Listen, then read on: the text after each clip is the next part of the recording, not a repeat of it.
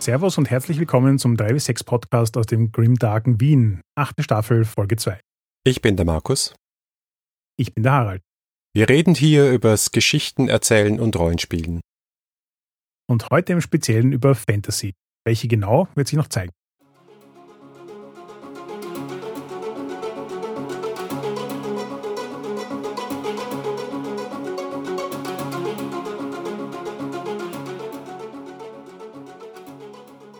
Ja, das ist also jetzt der offizielle Start unserer achten Staffel. Also das stimmt nicht so ganz. Das ist der offizielle Start des wirklichen inhaltlichen Teils. Unser Start war ja mal wieder die Folge von der Con. Und jetzt geht's froh und munter weiter. Die erste Miniserie, über die wir uns da jetzt drüber wagen werden, ist eine, in der es in Der König ist tot oder im Original auch The King is Dead geht. Und da gibt es jetzt, glaube ich, so ein paar Sachen im Vorfeld, die wir vielleicht kurz erwähnen können. Und ich persönlich würde einfach gern vorausschicken, wir haben in vergangenen Folgen darüber geredet, dass wir unser Format vielleicht ein bisschen adaptieren werden. Wie sich herausgestellt hat, als wir in uns gegangen sind, welche Spiele uns momentan gerade wirklich interessieren, worüber wir wirklich gern Folgen machen würden und das alles in einen Topf geworfen haben, haben wir festgestellt, wir haben eine astreine Fantasy-Staffel vor uns. Also für alle, die sich schon seit sieben Staffeln fragen, wann wir endlich über Fantasy reden werden, es ist soweit.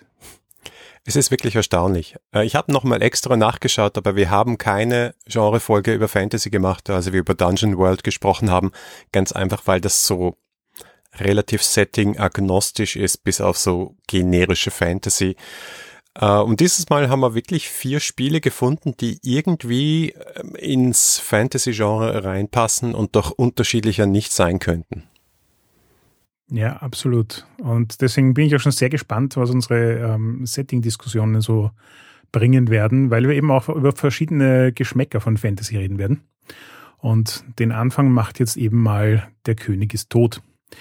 Vielleicht dazu ein bisschen äh, Background. Der König ist tot ist ein Spiel von Vincent McGay Baker, ähm, das im Allgemeinen als Teil der Firebrands-Linie äh, gilt. Firebrands gibt es mittlerweile einen ganzen Berg. Nach ein, zwei Game Jams sind es, glaube ich, irgendwie 30 oder 40 ähm, verschiedene Spiele, die es gibt, die alle auf einem ursprünglichen Spiel beruhen, das die beiden Bakers auch geschrieben haben.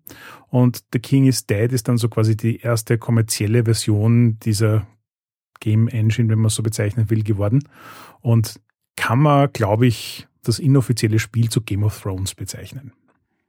Ja, ich glaube, damals in unserem Interview mit Ihnen war das gerade in Entwicklung und da haben Sie es also eine Mischung zwischen Game of Thrones und Mario Party beschrieben, wenn ich mich recht entsinne. Ja, ja, ja. Ähm, wenn man das mal ein paar Mal gespielt hat, versteht man den, die Beschreibung. Ähm, wenn man sich das erstmal durchliest, wund liest, wundert man sich wahrscheinlich über den Mario-Part. Auf jeden Fall. Ja, wir werden ja noch viel über das Spiel selbst sprechen, wenn es jetzt um die Spielmechaniken geht und die von dir erwähnte Firebrands Engine. Aber heute reden wir mal über das Setting. Was für eine Art von Fantasy ist denn der König ist tot. Ich glaube, wir fangen am ersten Mal damit an zu beschreiben, was wir über das Setting wissen, nachdem man sich das Spiel mal angesehen hat, um uns dann zu fragen, was ist denn das überhaupt für ein Genre? Weil es sind nicht viele Eckpunkte, aber es sind ein paar Eckpunkte. Und da werden sich auch einige Parallelen eben zu Game of Thrones abzeichnen.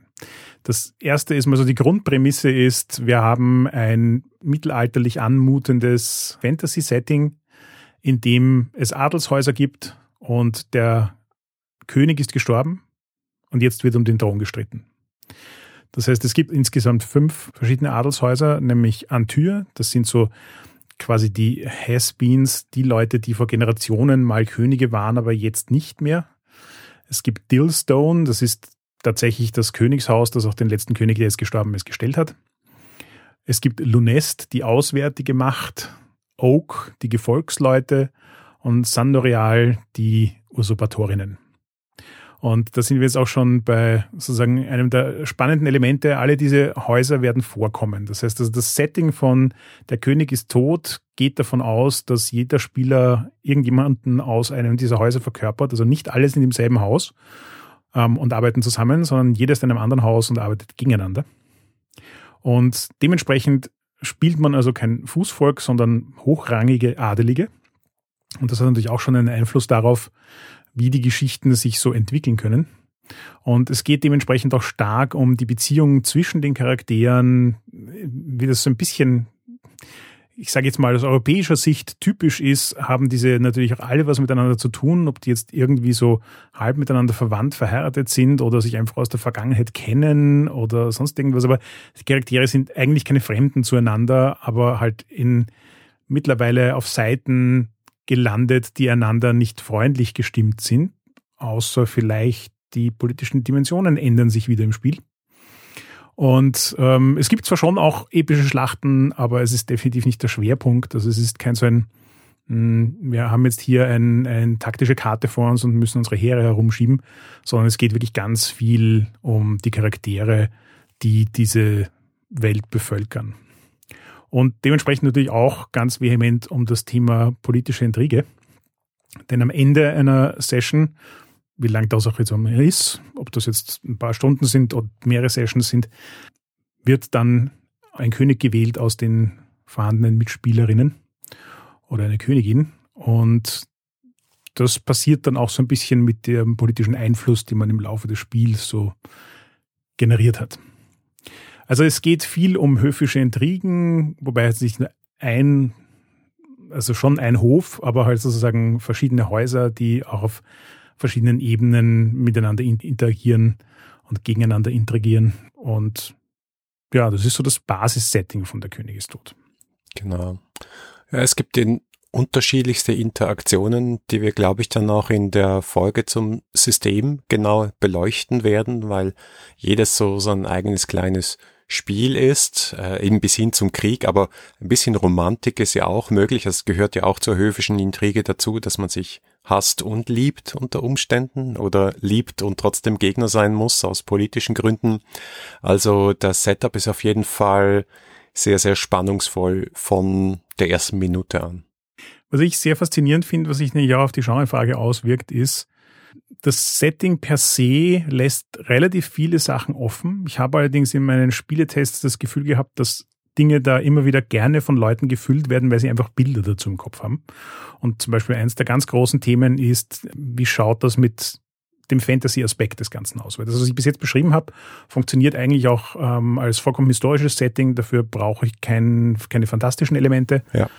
Ich kann das auch als äh, rein höfische Intrige von vor 400 Jahren machen oder 800 Jahren. Ich kann das als Artus-Legende spielen, wenn mir danach ist.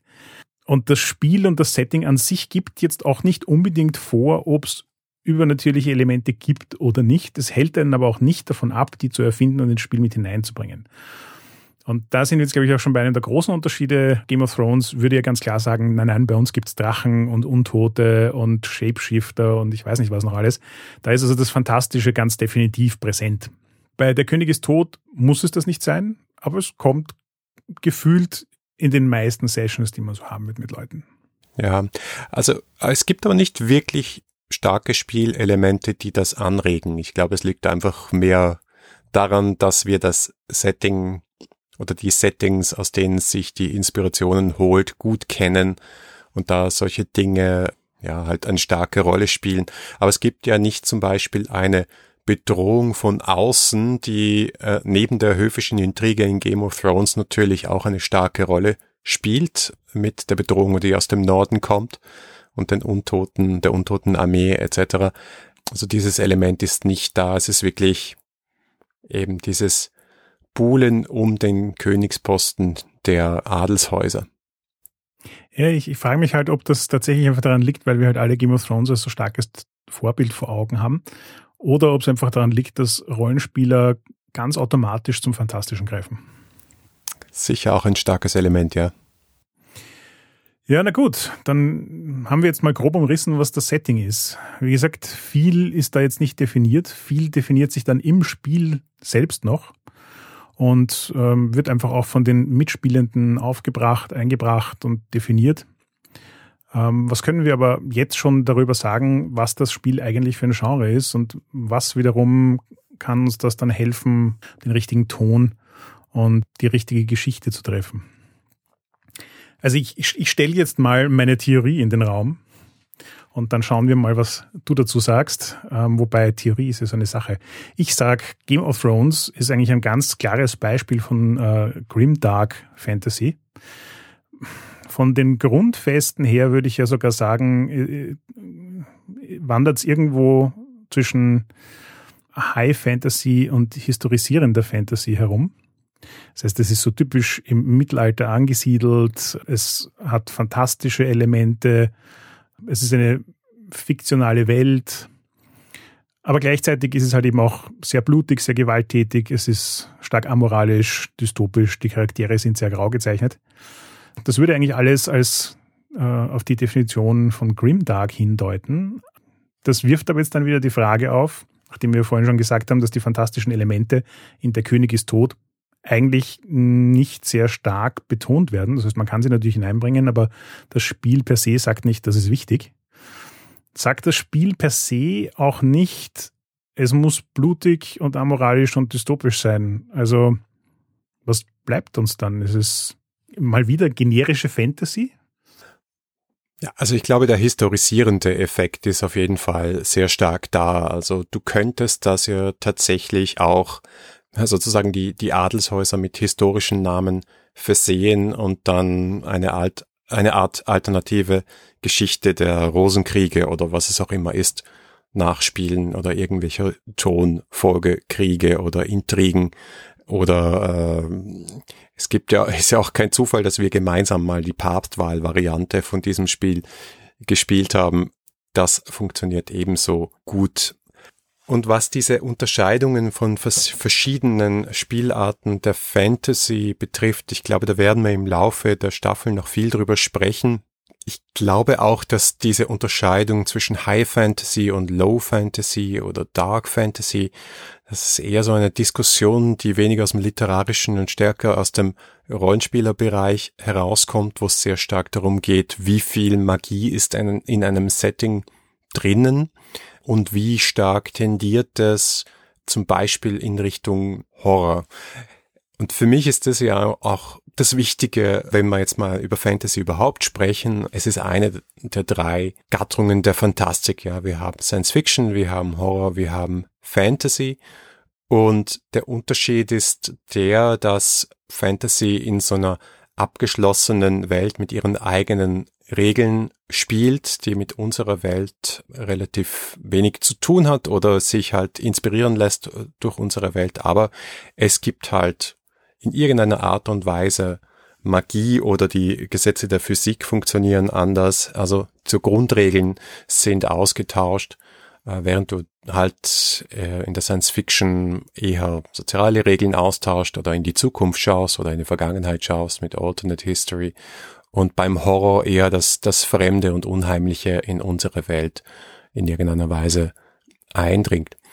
Und wenn du das dann hast, dann glaube ich halt unterscheiden, unterscheidet vor allem die Rollenspielszene eben nach dem Magie-Niveau. High Fantasy, viele Kreaturen, viele magische Gegenstände, äh, viele Zauberschulen, äh, Magie ist überall präsent, jeder glaubt daran.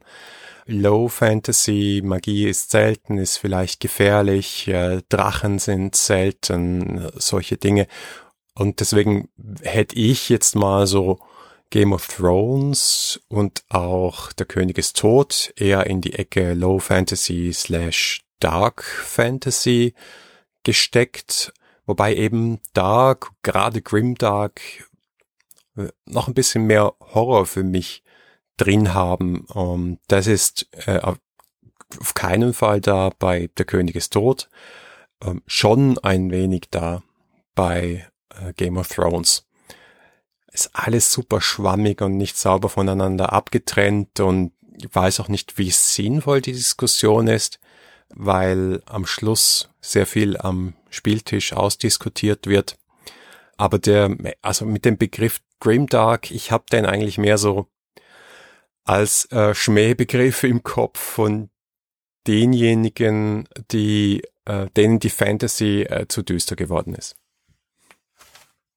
Hm. Ja, gute Diskussionspunkte natürlich. Also rein so von dem, wo der Begriff herkommt, ist Game of Thrones ja geradezu ein Paradebeispiel für Grimdark, respektive kommt es ja eigentlich von Warhammer 40k. Und also für mich persönlich war schon noch immer so ein bisschen die Unterscheidung, Dark Fantasy hat eben diese Horrorelemente. Ähm, Green Dark beschäftigt sich weniger mit den Horrorelementen, sondern mehr mit eben diesem Thema amoralisch, gewalttätig, dystopisch. Und hm, ich muss zugeben, so wie du schon gesagt hast, die, die Unterscheidung zwischen den Sachen ist halt immer so ein bisschen ein Ding.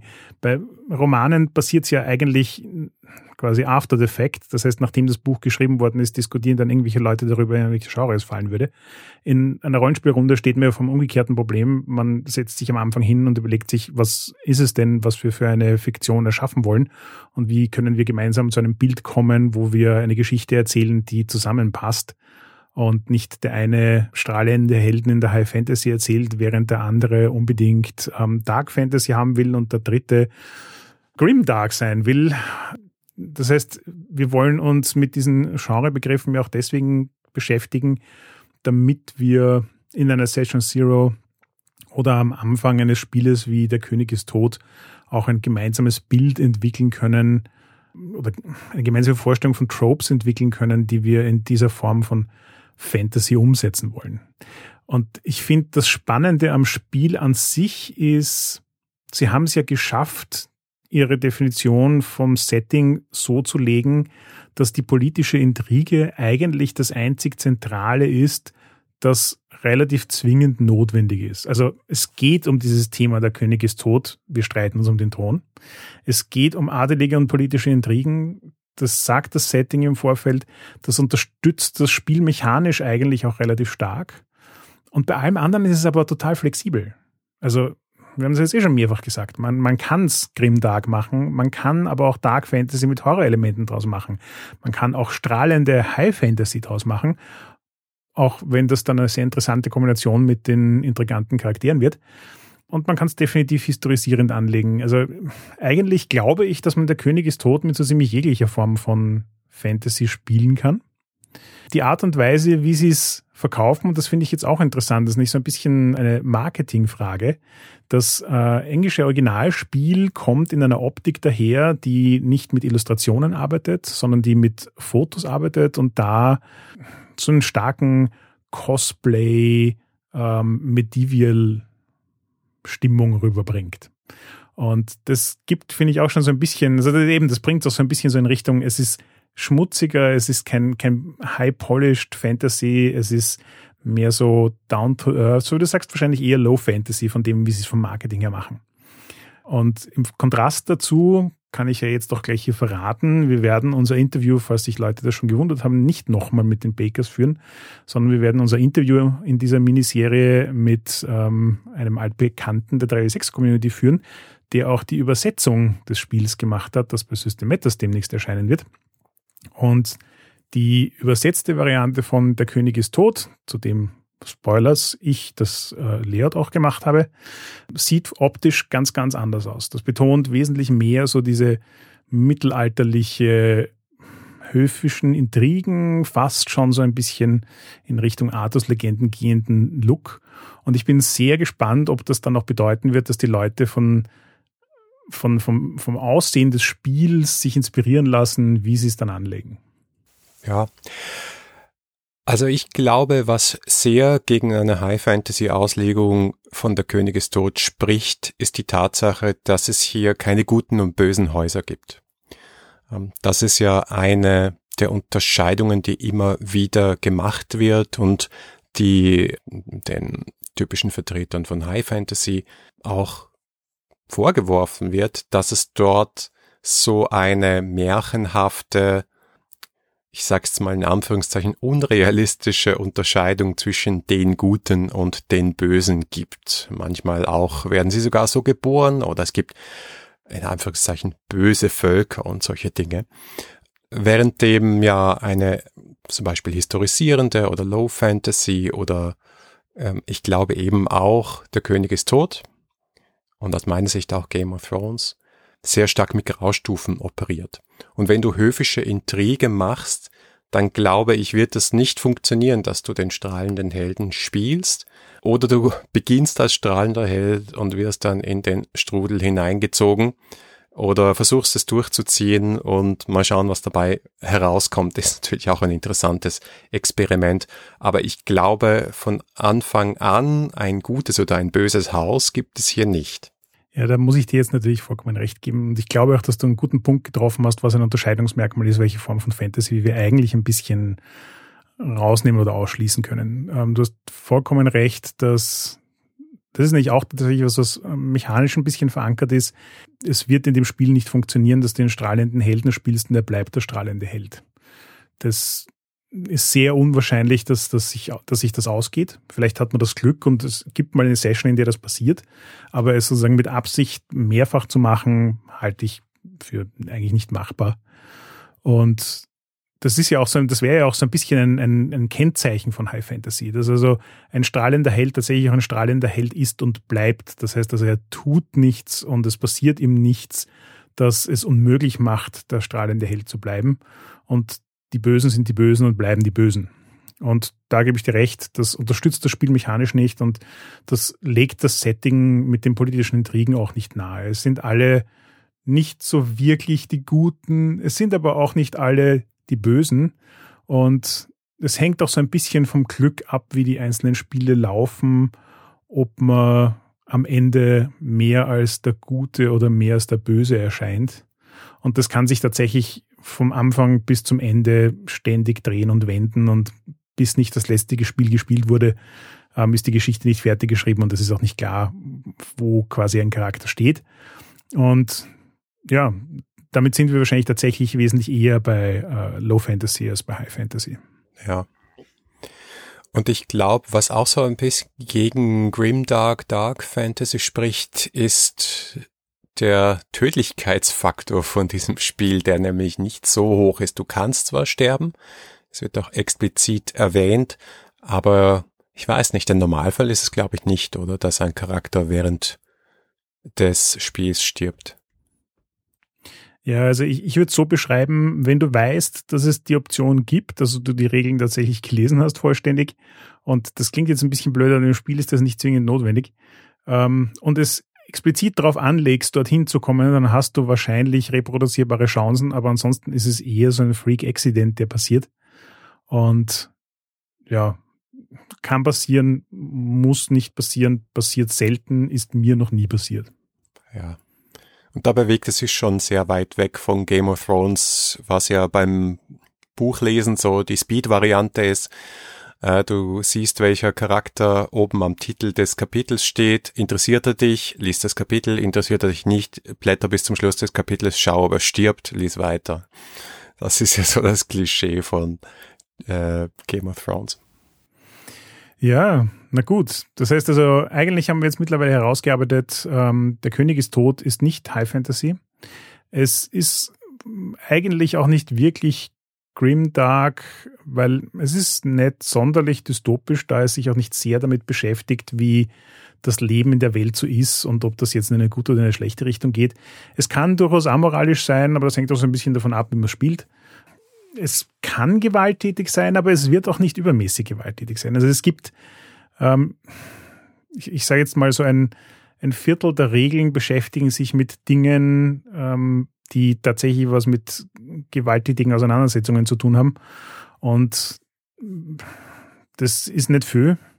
Vor allem, weil man in dem Spiel sich dann nicht auf dieses Viertel konzentrieren wird, sondern eigentlich alles durchmischen wird, was da vorkommt. Das heißt also, Gewalt in dem Spiel ist jetzt auch kein übermäßig prominentes Thema. Man kann zwar sicher auch dann psychische Gewalt in diversen anderen Spielen wie dem Tanzspiel oder so einbringen. Aber ja, das heißt, der König ist tot ist eigentlich gar nicht Game of Thrones, oder?